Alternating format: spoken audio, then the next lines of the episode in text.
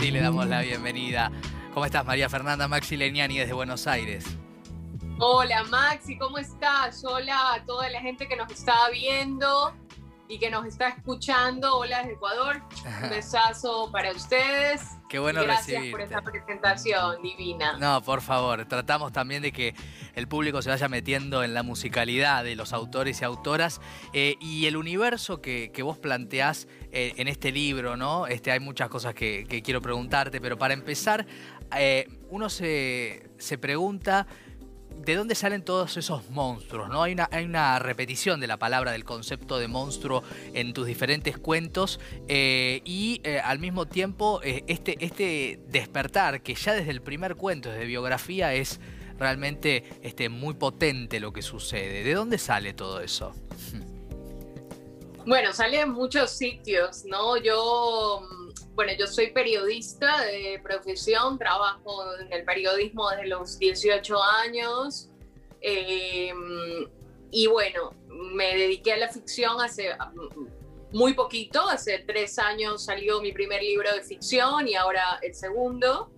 Eh, pero bueno, como periodista vi muchas cosas, como te imaginarás. Claro.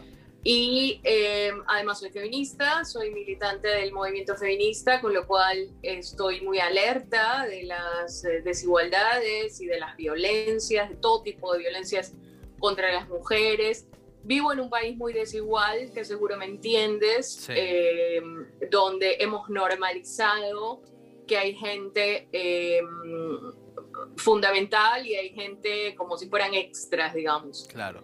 Y entre esos grupos humanos meto, por supuesto, a los inmigrantes, porque tú hablabas de biografía. Em, eh, biografía es un, es un relato ficcionalizado, pero de eh, mi historia personal, em, que yo emigré a España en el 2005 em, y estuve indocumentada durante dos años y biografía rescata un poco eso que significa la absoluta vulnerabilidad que tiene una persona que vive en un país donde no le quieren, no le esperan, no le dan facilidades y además la policía en lugar de defenderle lo que hace es perseguirlos, ¿no? Entonces eh, habla un poco de eso, de dónde salen los monstruos, de todo esto que te cuento pero además de eh, aquellos monstruos que no se ven, que no, mm. que no creemos que son monstruos, ¿no? Como la gente xenófoba, homofóbica, racista, clasista, etc. Claro, porque hay una cosa eh, que, es notable que a diferencia de otros monstruos en otras literaturas, que ahora te voy a preguntar si hay, si hay un diálogo o no, o si es quizás mi, mi percepción, estos monstruos son monstruos terrenales. No hay, no hay una cosa, este, eh, por más que aparecen lateralmente de, cosas eh, diabólicas y demás. Los diablos, en todo caso, son personas de carne y hueso. Eh, en relación a eso, em, quiero preguntarte, porque, por ejemplo, biografía me hizo acordar a Mariana Enríquez, por ejemplo, ¿no? Este, a estos universos de Mariana Enríquez y me pareció un cuentazo, es un cuentazo, la verdad, el primero. Gracias. Este, pero después pensé en Julio Cortázar, este, cuando leí Invasión, creo que se llama el cuento, este, Invasión, sí, este, porque es una especie de casa tomada, barrio tomado, ¿no? Este, esa fue mi sensación respecto de nuevamente la lógica de los inmigrantes. ¿Es, ¿Es exprofeso esto? Tal cual, es un homenaje, es un homenaje a, a, Casa Tomada, que es uno de los cuentos de mi vida. Además, esa sutileza, a mí hay cosas con la edad todos nos peleamos con nuestros mitos de la juventud.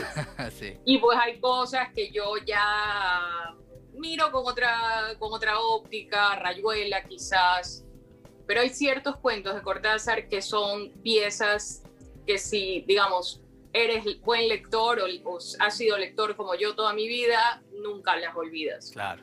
Y una de esas piezas es estos hermanos atrapados en esta casa que no se sabe cuál es la presencia maligna, pero esa presencia maligna, esa, esa, esa cosa inquietante que nunca le das nombre, se me quedó grabada para siempre en la vida. Claro. Y entonces, por supuesto que es un homenaje eh, modestamente desde mi, desde mi espacio y desde lo que yo conozco a esta casa tomada convertida efectivamente en un barrio tomado, en, una, en una ciudad tomada. Pero eh, desde el punto de vista ya no de que el otro es lo inquietante, sino que es ese hombre que se encierra cada vez más. No sé si me explico. del miedo al otro. Exacto. Entonces, sí, por supuesto es un homenaje, como bien lo has dicho, muy bien leído.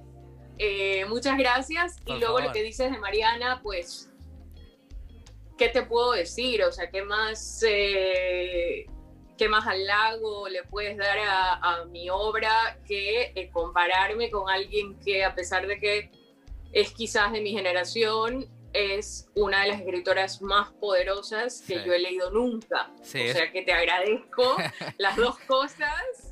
Pero, pero, pero es lo que uno percibe cuando, cuando te lee realmente. Em, eh, y, la verdad es que está buenísimo esto de la intertextualidad. Siempre es, es algo apasionante la intertextualidad, los diálogos entre los autores y autoras. Eh, al mismo tiempo, eh, también hay cosas que vos planteás que, así como Casa Tomada fue profética, ¿no? Este, mucho de lo que en aquel momento costaba ubicar socialmente, hoy en tu literatura que es más directa, este, uno ubica directamente, ¿no? Y voy a otro ejemplo de otro de los cuentos que es el de esa pareja, perdón con los títulos porque no los, no los recuerdo, pero el de la pareja que está en el estacionamiento y no encuentra el auto y hay una ruptura, digo, también muchas de esas situaciones este, donde vos estás contando una situación aparentemente pedestre y eh, en realidad estás hablando de laberintos, estás hablando de encrucijada, digo, hay, hay una cosa me imagino, ¿no? En tu proceso de escritura muy minuciosa detrás de lo aparente, ¿no? Sí, sí, la verdad es que es lindo que, que, tú lo hayas leído también y que, y que nunca había pasado con gente en televisión, ¿eh? bueno, muchas gracias. nunca, nunca había pasado. Una vez me preguntaron que cómo fomentar la lectura en los niños y que si con mis libros lo haría, ¿no? Y yo dije, bueno. No. No. no son, son, un este, poquito dark para los niños. mucho, mucho. Les puede destrozar la cabeza. Em, como me hablabas de referencias y de metarrelatos, la Sacrificios, que es ese cuento del que tú ah, hablas, es también un homenaje a otro argentino que es La Casa Asterión, el cuento de Borges. Ah, claro. Porque lo que aparece al final, spoiler alert, sí, claro. Eh, es esto que no se sabe muy bien, esta figura que a mí me causó una honda impresión eh, esta, esta visión del Minotauro de Borges eh, en la casa exterior. Me, me, uf, me. Otra vez, de esos cuentos que no olvidas nunca más. Ahora. Y me parecía que este laberinto era un poco también un homenaje a los laberintos más famosos de la literatura que son los de Borges. Claro, eh, perdón que te interrumpía, pero que me, vino, me vino algo que, que, también observé en la lectura que es que es muy sensorial lo que vos haces, eh, lo que vos mm. escribís, ¿no? Y, ese efecto es difícil de, encontrar porque en general en un tiempo en el cual todo está hecho para que nadie lea, este, y así está el mundo, eh, en un punto, digamos, acá hay como una especie de efecto que es muy cautivante. ¿Cómo eso te sale naturalmente? ¿Te cuesta mucho? Sabes que, que sí, em, esa es una de las grandes características, me parece que de mi literatura, que intento que sea eh, sensorial, como bien dices, que em, como trato temas oscuros y violentos, que la gente se sienta involucrada en los malos olores, por ejemplo, de los lugares donde te secuestran, de los lugares eh, donde hay gente acumuladora, donde hay gente que tiene bichos. Y sí me cuesta, sí me cuesta, sí lo pienso mucho, porque cuando tú lees, por supuesto, tú todo lo que estás todo lo que estás leyendo está en tu imaginación, digamos, no, no tienes ninguna otra referencia de otro sentido, ¿no? Entonces, claro, es muy difícil decirte esto huele a, porque a mí nunca me ha gustado como la eh, el adjetivo por el adjetivo. Mm. Entonces huele mal. O sea, huele mal puede ser desde que se te estropeó la leche en la nevera a un muerto. Claro.